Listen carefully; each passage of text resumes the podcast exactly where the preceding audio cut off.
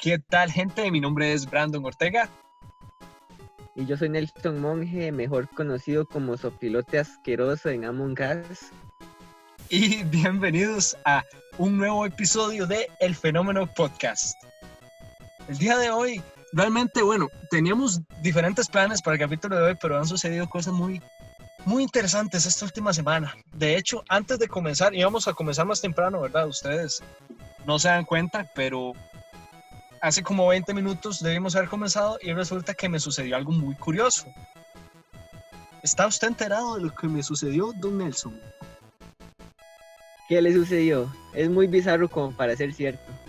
Mae, vea, no, van a pensar que estoy jodiendo, pero resulta que aquí en mi casa de, eh, yo ya había contado lo que mi papá era San Francisco de Asís y nosotros tenemos seis gatos. Como nosotros vivimos metidos en, en en la montaña, aquí hay mucho ratón de monte. No, no aquí en la casa, ¿verdad? Pero sí alrededor. Y los gatos a veces se dan de ahí a, la libre de agarrar y, traer ratones. Entonces, antes de comenzar, cuando ya tenemos el equipo y todo preparado, uno de los gatos trajo una rata, oiga, pero viera qué rata. Pero yo no sé en dónde había metido las tortugas ninja, porque ese era el maestro Splinter. Splinter, y mae, hemos agarrado mi mamá y yo a sacar esa rata como locos y los dos así con squad, me parece que estábamos jugando curling. Para que no sepa qué es curling, curling es un deporte ahí en, en, en, los lugares muy fríos, en donde tienen un disco y como que le hacen así con una escobita para pegarlo al centro. Y por eso eh, comenzamos más tarde hoy. Porque me quedé dormido. ¿Y porque Nelson se quedó dormido? Eh, eso es muy usual para la gente que me conoce. Yo también tengo una pequeña anécdota, dos en realidad, que, que me pasaron hace poco. La primera, hay una señora que sabe putas quién es, pero mae, anda diciendo que yo soy drogadicto aquí en el sur, mae, y todo el mundo sabe que, que me dicen Sanoman, mae, yo soy la persona más sana que existe. Yo bajo el, a la cancha, entreno y me devuelvo. Y esa señora jura y recontraré que te jura que yo soy drogadicto. Seguro me vio inyectándome marihuana y fumando, fumando heroína, jaja. ¿de dónde será la señora? Porque anecdóticamente aquí en el norte pasa algo muy, vacilón. Y es que aquí cuando la gente baja la cancha, sí baja a fumar. Digamos, sí baja a drogarse. Cuesta mucho que, que, uno se tope a alguien aquí y agarre y diga, ay, mae, eh, eh, vamos a la cancha a jugar bola. ¿Cómo que a jugar bola, mae? Jale la cancha a meternos piedra, es. mae, bueno, sí. Es que igual también, para, para, los que no saben, la gente del pueblo a veces es muy. les gusta, les encanta, mae, criticar e inventar varas de la gente. Ah, bueno, y otra pequeña anécdota era que, no sé si saben, pero yo corro, wow. Y nos tiene mucho. me obstina mucho que, la gente llegue a, joder. Entonces me, me topé un amigo y me dijo, Man, Nelson, ¿qué? Nos echamos una carrerita, Yo, está bien. Si usted me gana, le doy cinco tejas. Y para hacerlo equilibrado, si usted me gana a mí, se tatúa una picha en la frente. Y creo que no le convenció el argumento. Puta madre, qué vacilón que ahora que usted comentó eso, que a veces hay gente que se especializa mucho, mucho en algo y llega otro y agarra y dice, madre, usted, usted de verdad es así de bueno en eso que usted dice que hace. Echémonos una carrerita, a ver, yo, yo digo que le gano. Uy, madre, si me estresa. ¿Usted no le ha pasado eso? Usted que estudia informática, que le dicen, madre, entonces, ¿qué eso? ¿Eso ahora qué? Solo usar Facebook, no, hacer memes. Pero, usted, entonces usted hace imágenes muy bonitas en Instagram. Claro, mae, a mí me han llegado, de ahí, yo he llegado a actualizar un Office, ¿eh? buenísimo, para eso estoy en informática para que no se les desactualice Office y agarran y me dicen, Dick, mae, pero, pero eso, que, eso que está haciendo usted, lo hago yo viendo un video de YouTube. Y yo, y sí, pero usted no ha visto el video, yo sí, entonces, explico. es curioso porque eh, mi mamá hace repostería y vende por todo el pueblo. Entonces, mucha gente que me conoce llega y me dice, que Nelson no tiene un quequillo, un pedazo de pan? Re- regáleme. Yo me pregunto, mae, si esa gente verá a un boxeador y le dice, mae, ¿usted es boxeador? Mae, pégueme un pichazo aquí en la cara, por favor. Dios guarde ese topo en un proctólogo, porque ahí sí les toca algo lindo. Ah, sí, no, imagínese.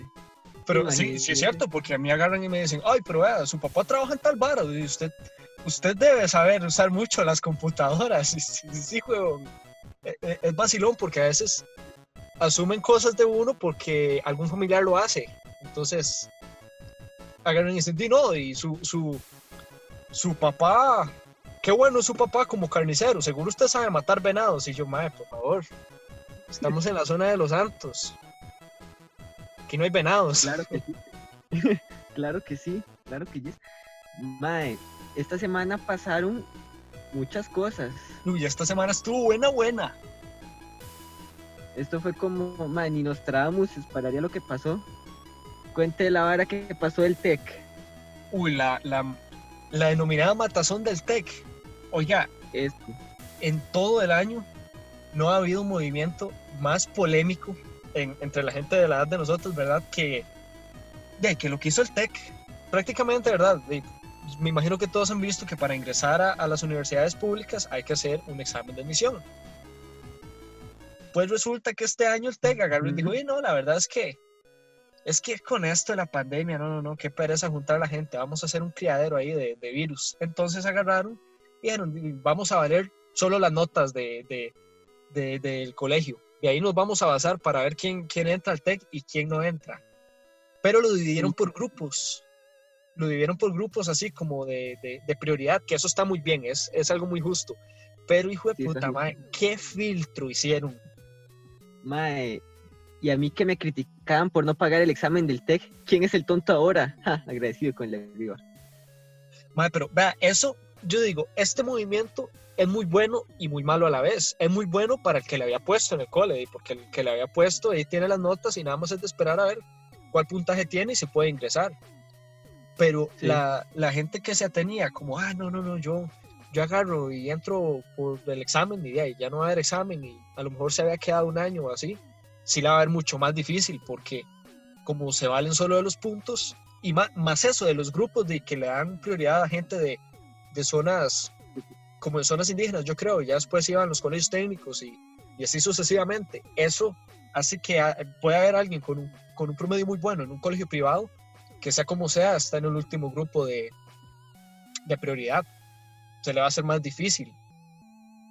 Sí, digámosle, como es por notas, si yo hubiera pagado ese TEC, eh, ese TEC, el examen del TEC, yo me estaría cagando en la puta y en todo lo cagable, porque, porque no, no es justo, dice uno. Pero de ahí, son cosas que pasan. A ver, hu- hubieron muchas polémicas, madre, por, con respecto no solo a eso, no sé, no sé si vio lo del, lo del Play 5. No, no, mae. No, no he visto nada. ¿Por qué? ¿Qué pasó? Ok, este es un episodio más que todo como recopilatorio de todo lo que ha pasado. En realidad no tiene una estructura, es como, como una antología. Entonces, por, por aquello que ustedes me vayan a decir, pero no- nunca supe de qué, de qué están hablando. Es, es una antología hablando de muchas cosas. Como una antología, qué bueno, sí. Un episodio anecdótico. Episodio anecdótico. Resulta, bueno, para empezar era esto, que el, el Xbox bajó in- increíblemente sus precios y entonces PlayStation dijo, ok, Mae, si, si seguimos con la idea de vender el PlayStation 5 a medio millón, vamos a mamar picha, pero o sea, lo que se dice picha, picha, picha, mae, no una mamadita, sino una mamadota. Bueno, Entonces, bueno, bueno. bajaron los precios como bajaron los precios como a 200 mil más o menos como alrededor de 300 dólares. Entonces digo yo madre qué bien ya me voy a poder comprar el Play 2 sin embargo como adelantar como adelantaron los los los las fechas se rumorea que no alcanza el producto o sea no hay suficiente para distribuir por todo el mundo. Van a sacrificar una de las partes más débiles del mundo, el mercado, la parte del mercado más débil. ¿Cuál es ese mercado? Exacto, si se está pensando en la América Latina, está en la correcto. Entonces, este, es muy posible que el PlayStation 5 se prene más tarde aquí. ¿Qué quiere hacer usted si quiere tener un PlayStation 5 para Navidad? Bueno, le recomendaría mandar a pedirlo de Estados Unidos o de Europa. Y si se siente aventurero, puede pedirlo desde China. Sin embargo, no sé qué tan, qué tan bien le llegará. Pero si es una mamada. pero eso, eso, eso no lo ve así, pero yo me acuerdo, siempre que sacan algo, algo relacionado a la tecnología, como con los celulares nuevos y así, eh, aquí llega un par de meses después. Pero aunque usted no lo crea, es casi mejor que pase algo así, porque a mí me pasa, yo hace un montón de tiempo había comprado el Play 4, ¿verdad? Bueno, no yo, realmente es de mi papá, pero yo juego con el Play. y resulta que, que, que madre, cuando sacan estas varas, cuando, cuando tiran cosas nuevas, teléfonos, consolas, no sé, desodorantes, cuando sale algo nuevo, puede que esto nuevo traiga un pequeño factorcito así de, de, falla. Entonces, ¿qué pasa? Que es más bien peligroso comprar algo recién sale porque trae efectos de fábrica que no han visto aún porque nadie lo ha probado. Y se lo cuento porque al menos el Play de nosotros y todos los Plays de, de, de 2014, 2015, por esos tiempos, les pasa eso, que uno, digamos, como que se le traba eh, la parte donde yo pongo los discos, entonces suena solo y no me deja ponerle discos de vez en cuando. Y eso es algo que le pasa a todos los plays de esa época porque era un error que tenían por defecto que de ahí ya no se le puede quitar y la gente que lo haya comprado después ya no tiene que sufrir de ese error. Como, también como el celular que explotaba, era el Samsung Galaxy, no sé qué pichas. Sí, sí, exacto. Ve esas varas. Entonces, para la persona que se quiera comprar un Play, dele chance a que salgan a que salgan los errorcitos del Play, porque da mucha chicha comprar algo y que lo que uno haya comprado y que aparte de eso valga medio millón, salga con errores y usted tenga que devolverlo y esperar mucho tiempo que se lo regresen para poder usarlo bien. en su cara, gente primermundista. Y hablando de cosas, cosas muy curiosas, sí, porque esto no tiene nada que ver. Resulta que de ahí yo andaba sacando la cédula ya de mayor de edad. Y mae, me ha pasado algo muy curioso que estoy seguro de que a todos les ha pasado, que es que cuando uno llega a hacer la firma, uno no se espera que, que uno haga la firma así como en una tablet con eso, que es bastante, bastante difícil de usar. Es cierto, ma, esa barra, yo cuando pasé por esa mierda, casi me hago infarto. Tras de eso, la, la firma la ideé dos horas antes de, de hacerlo. Me hace en el nombre de un rapero. Que yo, ok, la letra me gusta, lo hace parecido y no ha salido nada parecido eso es lo peor del mundo.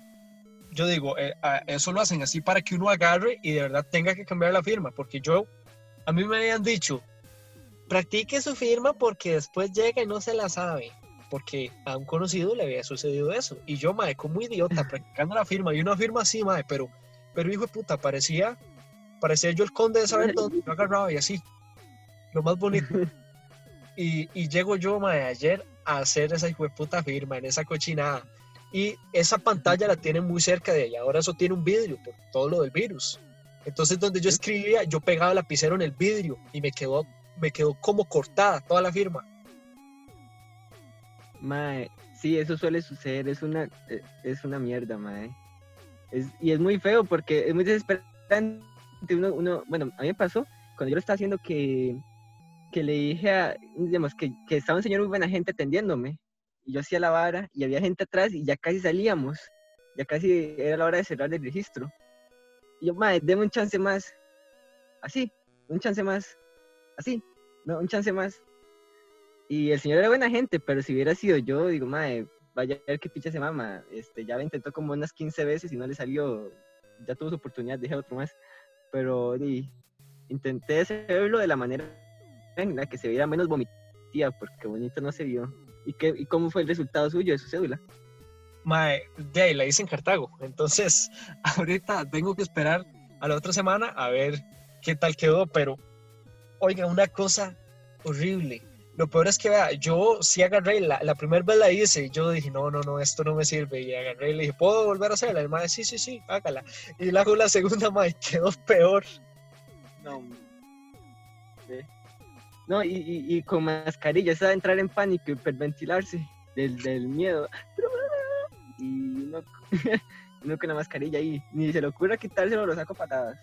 No, no, mae, es que yo, yo ya la había hecho y ya se me quedó viendo el mae así como, como que, ay, sí, como que usted la quiere volver a hacer. Y yo, y agarra y me dice, ¿está bien así? Y yo, de ahí sí, la verdad es que la firma nadie la entiende. Y, y, y, y así como quedó en la cédula, yo creo que nunca me la van a poder falsificar. Es más, yo creo que ni yo voy a volver a hacerla, de lo rara que quedó. Man, mi firma es tan, tan básica. Este, este, Dino, ya que estamos hablando de todo un poco, de todo un poco, las cosas que pasaron en esta semana, no sé si vio que, que se dieron los premios Emmy a las mejores animaciones. Ah, no, no, no, no había visto qué, cuáles quedaron. Ya, y en lo personal, yo quería que, que ganara el episodio 15 de Bojack Horseman. Este, que, ma, este episodio me hizo llorar, se lo juro. Pero ganó el, el episodio de Ricky- un episodio de Ricky Morty. Entonces, si esta vara lo comparten mucho, me tatúo Ricky Morty en la costilla. Gente que sabe que tengo un tatuaje de Ricky Morty en las costillas, no hable. Ay, hijo de puta, yo ya iba a agarrar y le iba a decir yo, ¡Mae, otro! la- se va a emparejar, se va a hacer uno de las otras. Si esta vara lo escuchan mucho y lo comparten, enseño mi tatuaje de Ricky Morty en las costillas. Mae, la verdad es que a mí eso de, de las. de las. de esas premiaciones casi nunca me ha gustado, porque sea como sea.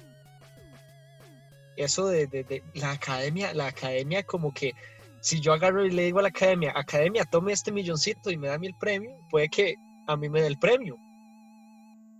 A mí Y es que me- a veces hay trabajos que uno dice, ma. "Ma, eso tiene que ganar. Todo el mundo dice, eso tiene que ganar. Y esta gente llega y, no, ganó la misma película de los mismos productores que casualmente llevan toda la vida de ganar. Eso es cierto, lo mismo pasó con Toy Story y la otra película que yo decía, ma, esta vara es una obra de arte, tiene que ganar, no Toy Story y ganó Toy Story. Igual pasó con esta vara de Ricky Morty. Ricky Morty a mí me gusta mucho, si no, no me lo hubiera tatuado. Este, pero Bojack Horseman merecía ganar. ese episodio era tan filosófico, estaba lleno, lleno de, de referencias. Yo estaba viendo un, eh, como una, un análisis ma, y cada escena tiene, este, ¿cómo, cómo decirlo así? Un, una referencia es, un Sí. análisis más profundo, por decirlo así.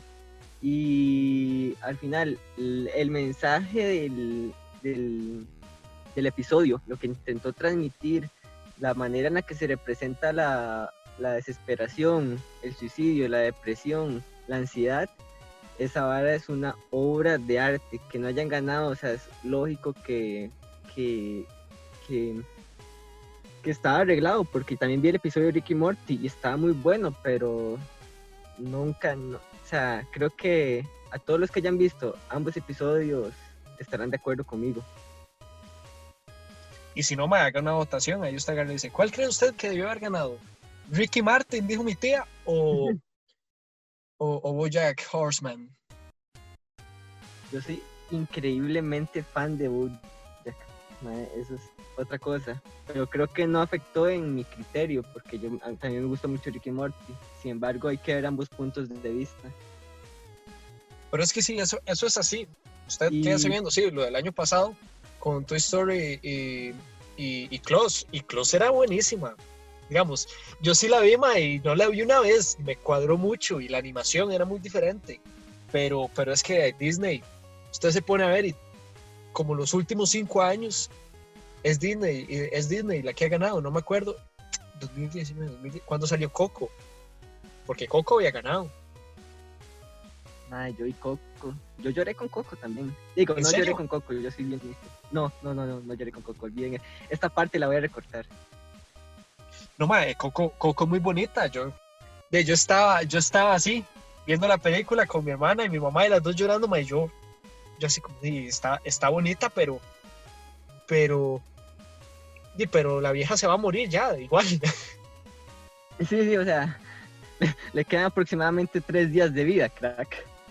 No, no, y, y, y yo me quedo pensando, y se pueden comunicar con los muertos, digamos, hay un lugar en donde uno sabe que mientras la recuerden, eh, va a seguir viviendo, entonces, ¿qué es tanto? ¿Qué, qué es el dolor? Yo digo, bueno, ah, sí, ¿Sabes qué me, me, me gusta de esa película? Que tiene algo que es cierto, ¿verdad? Eh, lo más doloroso es el olvido, por decirlo así. El ser humano le tiene miedo a la inexistencia. A, digamos, uno a veces dice, ah, qué ganas de morirme, pero en realidad lo que más da miedo es no existir. Se pone a, a pensar y dice, ok, en, en 100 años mi existencia va a haber sido completamente olvidada probablemente. hay que ver, mae, porque Y eso, Yo eso ahí- miedo, ahí- ¿verdad? Entonces, con, con cosas así sí me pongo filosófico, porque yo agarro y digo, mientras, mientras haya algo o alguien que se acuerde de uno, la existencia de uno todavía no se ha pasado, que es justamente lo que, lo que intenta, lo que intenta expresar la película, pero sí es cierto. Digamos, imaginemos la historia de alguien como, no sé, como Obama, que Obama no se ha muerto todavía, pero aún así, cuando se haya muerto, todo el mundo se va a acordar de quién fue Obama y de lo que hizo Obama. Da como con Hitler, sí. así, pero creo que, creo que compararme con Obama es un poquito pretencioso. No lo sé. No, no, pero eh, hablemos de su familia también. Yo me acuerdo, yo me acuerdo de, de- de la versión de Abuela Coco, pero de la familia mía, que se llamaba Abuela Julia. Viera qué señora, madre, pero ya cuando se murió, era, que en paz descanse, mi abuela Julia, la, la queremos mucho. eh, cuando ella se murió, ya era mitad cyborg.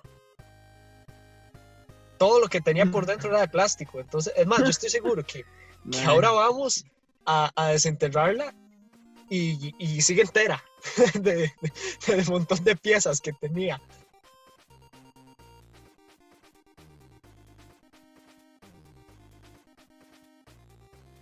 Nelson, Sí, no, escuché. Eh, es que me pareció mal reírme de eso.